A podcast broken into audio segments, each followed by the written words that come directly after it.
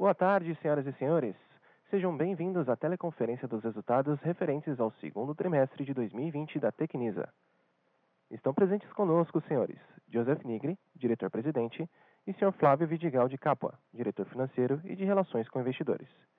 Informamos a todos os participantes que este evento está sendo simultaneamente transmitido pela internet no site de RI da Tecnisa, www.tecnisa.com.br/ri, e na plataforma MZIQ, onde a apresentação que será realizada a seguir está disponível para download. Informamos também que os participantes estarão apenas ouvindo a teleconferência durante a apresentação da companhia e, em seguida, iniciaremos a sessão de perguntas e respostas, quando mais instruções serão fornecidas. Caso algum dos senhores necessite de alguma assistência durante a conferência, queira, por favor, solicitar ajuda de um operador digitando asterisco zero. Antes de prosseguir, Gostaríamos de esclarecer que eventuais declarações que possam ser feitas durante essa teleconferência relativas às perspectivas de negócios da companhia, projeções e metas operacionais e financeiras, constituem-se em crenças e premissas da diretoria da Tecnisa, bem como em informações atualmente disponíveis para a companhia. Considerações futuras não são garantias de desempenho, envolvem riscos, incertezas e premissas. Estas se referem a eventos futuros e, portanto, dependem de circunstâncias que podem ou não ocorrer. Investidores devem compreender que condições econômicas gerais, condições da indústria e de outros fatores operacionais podem afetar os resultados futuros da empresa e podem conduzir a resultados que diferem materialmente daqueles expressos em tais considerações futuras. Agora, gostaria de passar a palavra ao Sr. Joseph Nigri, que iniciará a apresentação. Por favor, Sr. Joseph, pode prosseguir. Boa tarde a todos, bem-vindos. É, antes de entrar na apresentação, queria passar uma mensagem aqui inicial. É, nós estamos muito otimistas com o mercado, as nossas vendas estão indo muito bem. Óbvio que, olhando só o trimestre, a gente teve abril e maio que foram meses muito difíceis, porque os estandes ainda estavam fechados, acho que tinha muita incerteza com relação a pandemia. Agora, junho já foi um mês muito bom, julho foi o melhor mês do ano, conforme a gente vai mostrar mais para frente na apresentação. Agosto está indo super bem também.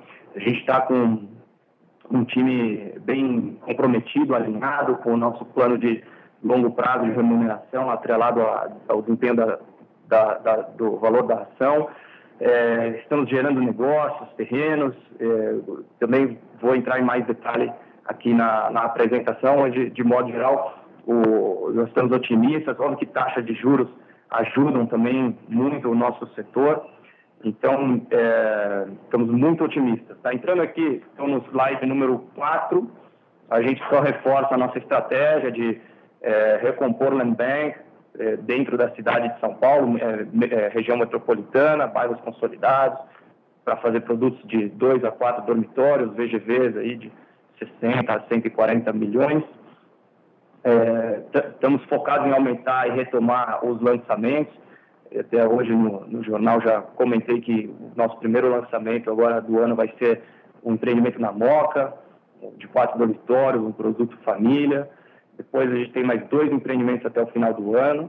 E ano que vem a gente consegue chegar no nosso nível que eu considero o nosso tamanho ótimo aí de um bi por ano, a gente já vai ter terrenos para atingir esse, esse patamar. Ah, estamos tomando outras medidas também de reforço de caixa, é, em função de toda essa insegurança também da pandemia, a gente optou em reforçar o caixa, não sabíamos o que viria pela frente, e acompanhando os, os dobramentos do, do Covid e dando continuidade à alienação de terrenos não estratégicos, apesar de a gente não ter efetuado nenhuma venda de terreno não estratégico no TRI, várias negociações estão em curso, então é, o assunto não está parado, muito pelo contrário. No slide número 5, a gente pode ver aqui os terrenos que a gente adquiriu e também os que a gente opcionou. A nossa estratégia era de opcionar durante a, a pandemia, até em função da incerteza. A gente até compraria os terrenos se eles tivessem descontos significativos, mas não foi o que ocorreu. Os proprietários de terrenos não estavam dando desconto, então a gente falou, então vamos fazer aqui um contrato onde eu opciono pelo valor, que seria o valor, vamos dizer assim, pré-Covid, e lá na frente, se as coisas voltarem, eu exerço. No, no meio tempo, a gente vai fazendo projeto e estudando a parte jurídica e ambiental do terreno, e, e, e agora que a gente está vendo um mercado bom, provavelmente a maioria deles a gente vai acabar exercendo, se não todos, né? a não ser que tenha alguma pendência jurídica, mas comercialmente todos os terrenos são bons e vão ser viáveis para nós. Então, dos 500 milhões adquiridos, a gente já opcionou mais 957 milhões nesses bairros que você pode ver aqui no slide 5, que são bairros é, dentro da cidade de São Paulo, bairros, alguns bairros mais nobres, outros um pouco mais periféricos, mas todos dentro da, dentro da nossa estratégia.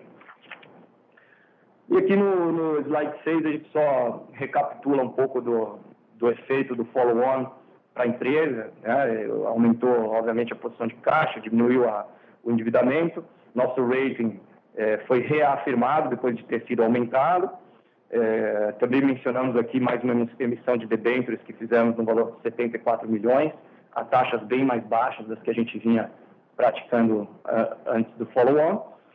E também fizemos o grupamento das ações na proporção de 10 para 1, mas o que mais interessa aqui é que o nosso resultado financeiro desse trimestre ele foi praticamente zero, vai, foi é, 200 mil reais negativos, mas se você comparar com os 16 milhões é, de prejuízo que a gente teve no, no segundo trimestre do ano passado, representa um benefício enorme aí para a empresa. Tá, então eu passo agora a palavra para o Flávio, que vai falar sobre o desempenho operacional e volto aqui para responder as perguntas. Obrigado, Joseph. Boa tarde a todos. É, passando para a sessão da apresentação de desempenho operacional, é, como o Joseph comentou, ah, é bastante interessante esse slide que a gente procurou nesse trimestre abrir para vocês o mensal, até por conta do Covid, os estantes ficaram fechados, então a gente procurou dar um pouco de cor de como foi o desempenho mês a mês para que os senhores possam entender o efeito que teve a redução da taxa de juros e da abertura nos estantes aí pós-Covid. Então, falando só do, do, número total, tivemos um volume de vendas brutas de 51 milhões de reais, representando um VSO de 15%. É, vendas líquidas ficaram na, na, na, no patamar de 48 milhões, um VSO também de 14%, então é importante destacar que a gente vem mantendo uma boa velocidade de vendas, até em função do que a gente tem reduzido nossos estoques. E abrindo, como eu falei para vocês no mês a mês, a gente percebeu uma mudança relevante né, no, no patamar de vendas quando os, os, os estantes foram reabertos. Né? Então, a média do nosso primeiro trimestre de vendas foi de, da ordem de 23 milhões de reais. É, em abril, nós tivemos um volume de vendas de 11 milhões, onde os estandes estavam fechados. Em maio, 10 milhões de reais com os estandes fechados. E quando houve a reabertura dos estandes, a gente percebeu uma evolução. Em junho, tivemos 26 milhões de vendas líquidas. E em julho, tivemos o melhor volume de vendas do ano na companhia, 32 milhões de reais, o que mostra que todos os efeitos que o Joseph comentou de redução de juros, de procura maior por imóveis, etc., tem se materializado e tem sido, foi comprovado no mês de julho que a gente teve uma maior leitura desse fenômeno aqui na Tecnisa. Passando para o slide seguinte, onde a gente avalia a posição de estoque da companhia. Hoje, ah, no final do, do, segundo trimestre, finalizamos o, o, trimestre com 286 milhões de estoque, bastante bem distribuídos entre, em especial entre São Paulo e Distrito Federal, é, onde a gente tem percebido uma redução é, similar tanto em Distrito Federal como São Paulo. A gente tem mantido uma velocidade de vendas é, é comparável entre São Paulo e Distrito Federal, que eles têm baixado na mesma proporção. Dentro do estado de São Paulo, 66% é, do estoque, ou, ou falando em números 79 milhões de reais referem a estoque no Jardim das Perdizes. Em termos de, de, de estágio de obra, 96% do nosso estoque são unidades concluídas e 4% de, de unidades em construção. Falando em land bank, no slide seguinte, slide 10, é, o nosso land bank atual é de 4,2 bilhões, onde 2,2 bilhões é, é a parte tecnisa dentro do Jardim das Perdizes.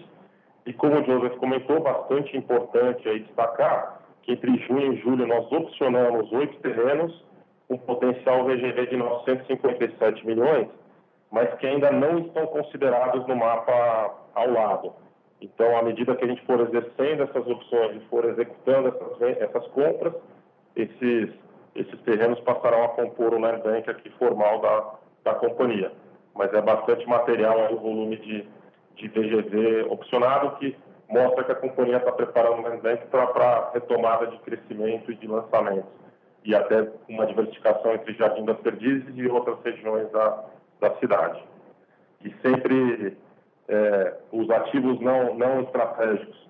A gente continua com a estratégia de monetização, então a gente segue aí nas discussões é, nas praças não estratégicas como Fortaleza, Curitiba e Manaus, para a alienação desses ativos. E dentro da, da, da aquisição de novas áreas, a priorização é a região metropolitana de São Paulo. No slide seguinte, a gente percebe uma redução no volume de unidades repassadas, né, fruto do, até do, do, do, das vendas de Brasília que a gente tem feito carteira própria, né, então essas unidades usualmente não são repassadas, isso tem representado um incremento na nossa posição de carteira, que tem até contribuído com o resultado também financeiro da companhia. Então foram 19 milhões repassados, representando 156 unidades. Passando para a seção seguinte de desempenho econômico financeiro, acho que aqui é importante mencionar, tivemos até fruto de um volume um pouco menor de vendas, né? No, no segundo trimestre a gente teve um, uma receita líquida de 34 milhões, mas com lucro bruto de 7 milhões, ajustado de 7 milhões de reais. Mas muito importante destacar nesse slide dois pontos. Primeiro, a companhia, mesmo num, ritmo de crescimento, tem mantido o seu, o, as suas despesas administrativas e gerais no patamar de 16 milhões de reais, então estão bastante contidas. E, o, o como o Joseph mencionou, é, a redução do, do, do, resultado financeiro, entre outras, permitiu uma redução no, no, no, no, prejuízo que a gente vem enfrentando e à medida que nós formos lançando novos projetos, a tendência é de que esse número vá, vá vá melhorando também, né, como a gente vem falado. E quando a gente olha semestre contra semestre, a gente percebe que já foi reduzido é, aproximadamente 50 milhões de reais em prejuízo, que é um pouco do, do que a gente falava no, nos calls anteriores, que esse número iria melhorando. É, passando para a sessão seguinte, que é uma sessão que a gente tem sido bastante perguntado aqui no, no RI, até pelo momento, né, em termos de fortaleza financeira, a gente, a gente trabalhou bastante nesse sentido, então é uma sessão importante. A companhia está é, tá com um patrimônio líquido de 847 milhões de reais. A carteira de, de recebíveis ela evoluiu de 120 para 139 milhões de reais, excluindo a provisão de extratos. E, e no, ao final do trimestre a gente é, apresentou uma carteira de recebíveis performados sem o efeito do FRS de 135 milhões de reais. Isso é muito importante porque no momento de estresse de caixa isso pode ser transformado em em, em, em recursos financeiros para a companhia. A gente fez questão de abrir aqui para os senhores isso. No slide seguinte, aí, como falei, a gente está com um balanço bastante forte em termos de, de caixa. A gente fechou o trimestre com 287 milhões no caixa, o nosso endividamento total de 335 milhões de reais.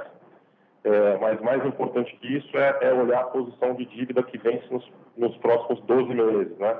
não está aqui no gráfico, né, porque aqui a gente está pegando 2020 e 2021, mas se os senhores olharem na nossa demonstração financeira, o, o volume de, de, dívida que vence no curto prazo é de 58 milhões. Então a gente está aí com quase seis vezes o, o volume no caixa, ou seja, cinco vezes e meio que vence de dívida no curto prazo. Então isso dá bastante tranquilidade para a execução do nosso plano de negócio. Lembrando a informação que eu passei no slide anterior, que a gente ainda tem uma carteira de recebíveis para também ser utilizado em, em, situações em que a gente precise originar caixa. E, e, um trabalho também forte que nós fizemos foi de alongamento no passivo, né? o Joseph comentou da emissão de debêntures, né? Além do custo, vale destacar que foi uma emissão de, de dívida de cinco anos, né? com dois anos aproximadamente quase de carência, então a gente está falando uma dívida de três anos e pouco de vida média. Né? Então a gente tem procurado captar recursos com, com, com prazos de maturação mais longos. Né?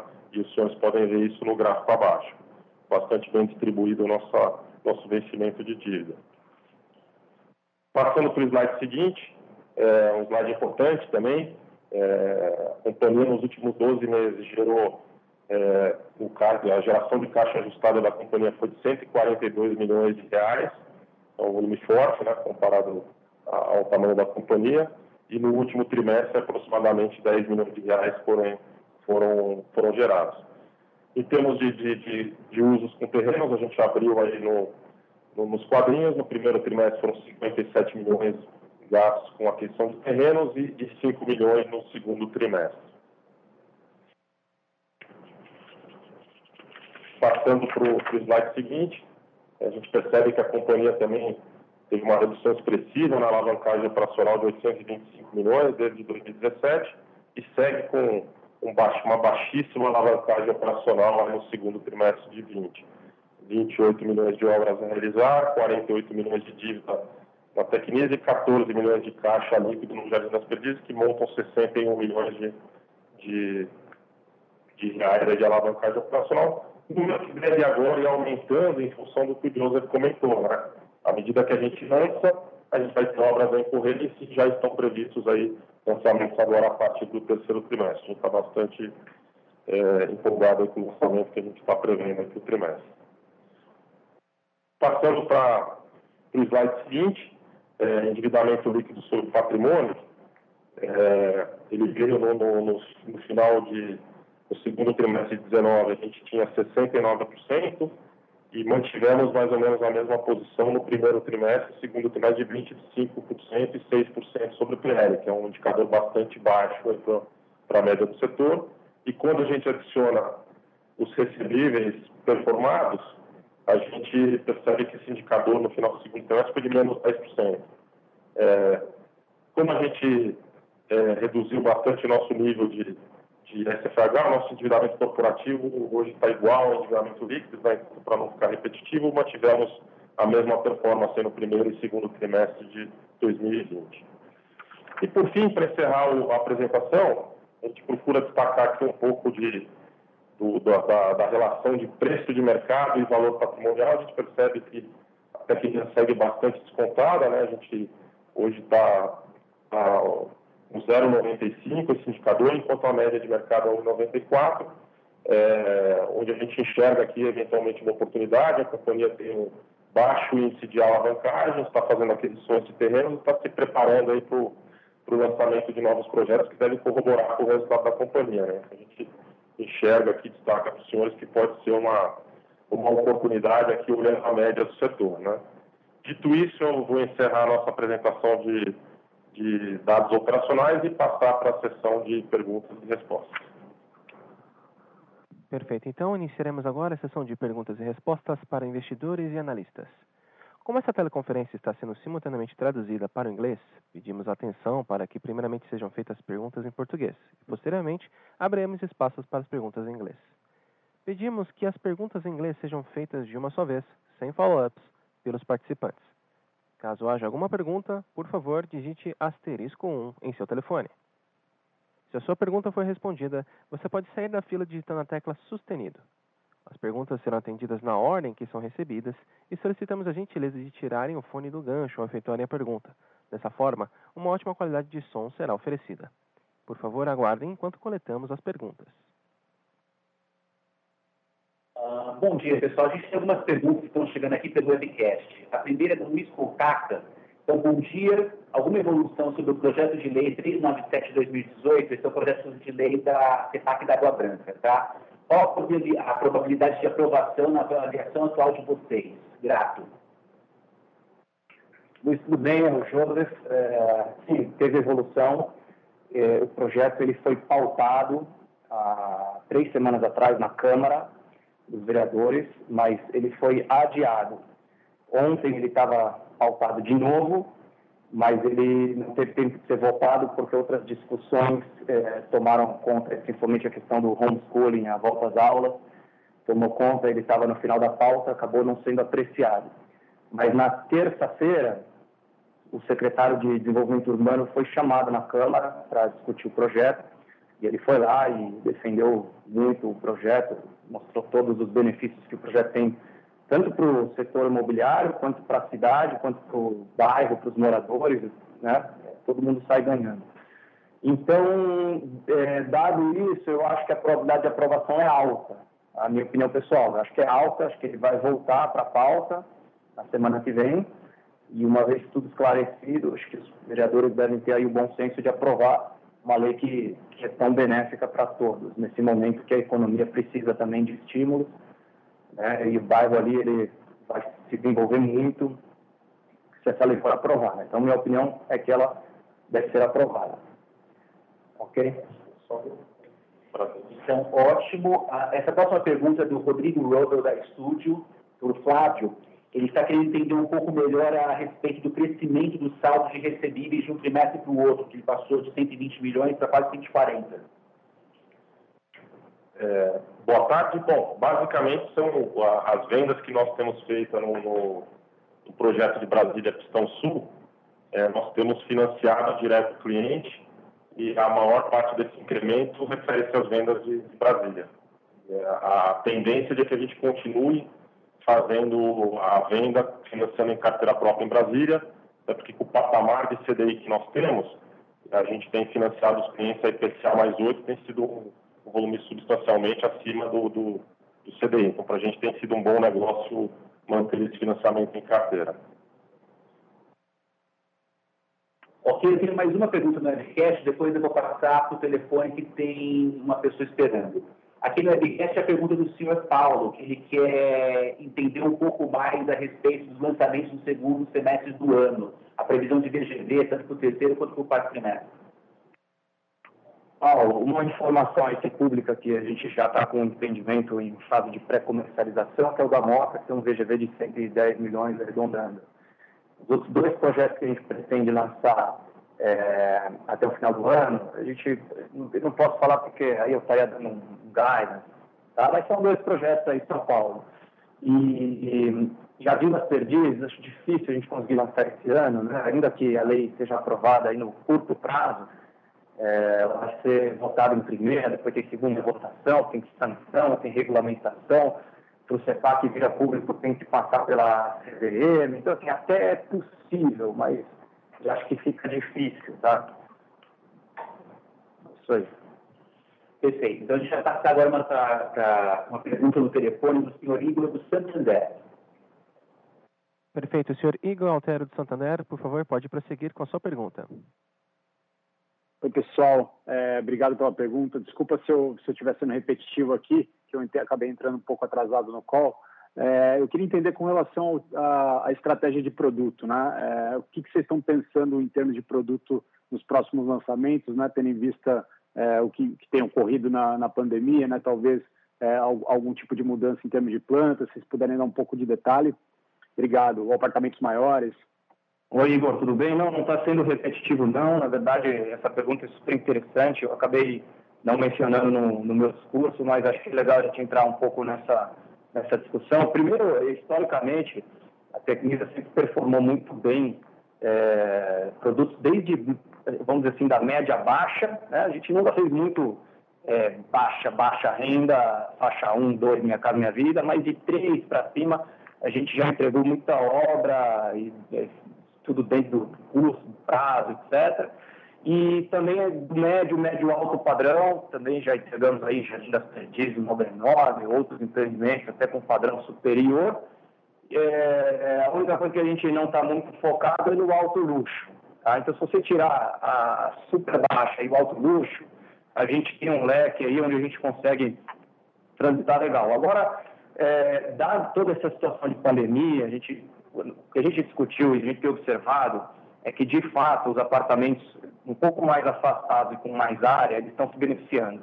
Jardim das Perdidas, por exemplo, a gente está tendo uma performance de venda incrível. Lá. Hoje, a gente tem menos de 5% em estoque, daqui a pouco acaba nosso estoque lá. É, por quê, na nossa visão? O fenômeno do home office, ele veio para ficar. Não que as pessoas vão fazer cinco dias por semana de home office como estão hoje. Não, isso a gente não acredita. A gente até acha que isso não é bom. É, por um lado, pode falar que produz bem, mas por outro lado, tem uma série de, de pontos negativos. A pessoa pode ficar distante, deprimida, tem barulho, não tem condições de trabalho ideais. É, mas a gente acredita muito nesse modelo híbrido, depois que tudo se normalizar, onde a pessoa vai fazer talvez um dia por semana de home office, dois, as empresas vão diminuir seus espaços, vai economizar com transporte, o funcionário vai ter mais tempo é, vai perder menos tempo com trânsito, esse tipo de coisa. E isso tem um impacto, porque é, tem o produto em si, óbvio, apartamentos grandes, a pessoa vai querer ter um ambiente talvez para fazer um home office, um apartamento que não é muito grande, essa área vai ter que estar na área comum, né? E assim vai. Mas o mais impactante para mim é, é porque o grande trade-off do mercado imobiliário é distância, é, localização versus área, né? Então, se eu falar, se eu tenho que trabalhar todo dia, eu não posso morar tão longe do meu escritório, né? Se eu tenho que ir todo dia para o escritório. Então, ele vai morar num bairro ali perto do escritório dele, em geral, um bairro mais caro, mais quadrado, mais alto, ele vai morar num apartamento menor. Se ele não tiver que ir todo dia, se ele tiver que ir três vezes ou duas vezes por semana, ele pode morar mais longe, porque aí ele não vai se incomodar de se deslocar é, mais, porque vai ser uma coisa menos recorrente. Então ele vai trocar isso por um apartamento maior, vai querer mais conforto, vai querer vista. Vai... Então, a gente tem buscado Esse projeto, por exemplo, da Mota, né, é um bairro super tradicional, um apartamento de 150, 180 metros. Né, eu acho que ele também está sendo beneficiado, a gente está vendo uma procura boa. Então, em linhas gerais, isso é o que a gente está tá pensando, é, é, é isso onde a gente está buscando terrenos, tá? Essa, essa é a nossa, a nossa visão. Mas também a gente acredita muito nos dois, três dormitórios. Vamos lembrar que o juro baixo ele faz com que muita gente consegue sair do aluguel. A parcela do financiamento vai ser mais baixa do que o aluguel. Então, dois, três dormitórios também, o, o casal ali, recém-casado, o casal com filho. É, a única coisa que a gente não aposta muito é, esses, são esses estúdios, esses apartamentos muito compactos. Às vezes a gente tem que fazer, porque o zoneamento assim exige, é, mas é, não é muito onde a gente quer apostar, tá bom? Tá ótimo, obrigado, muito claro.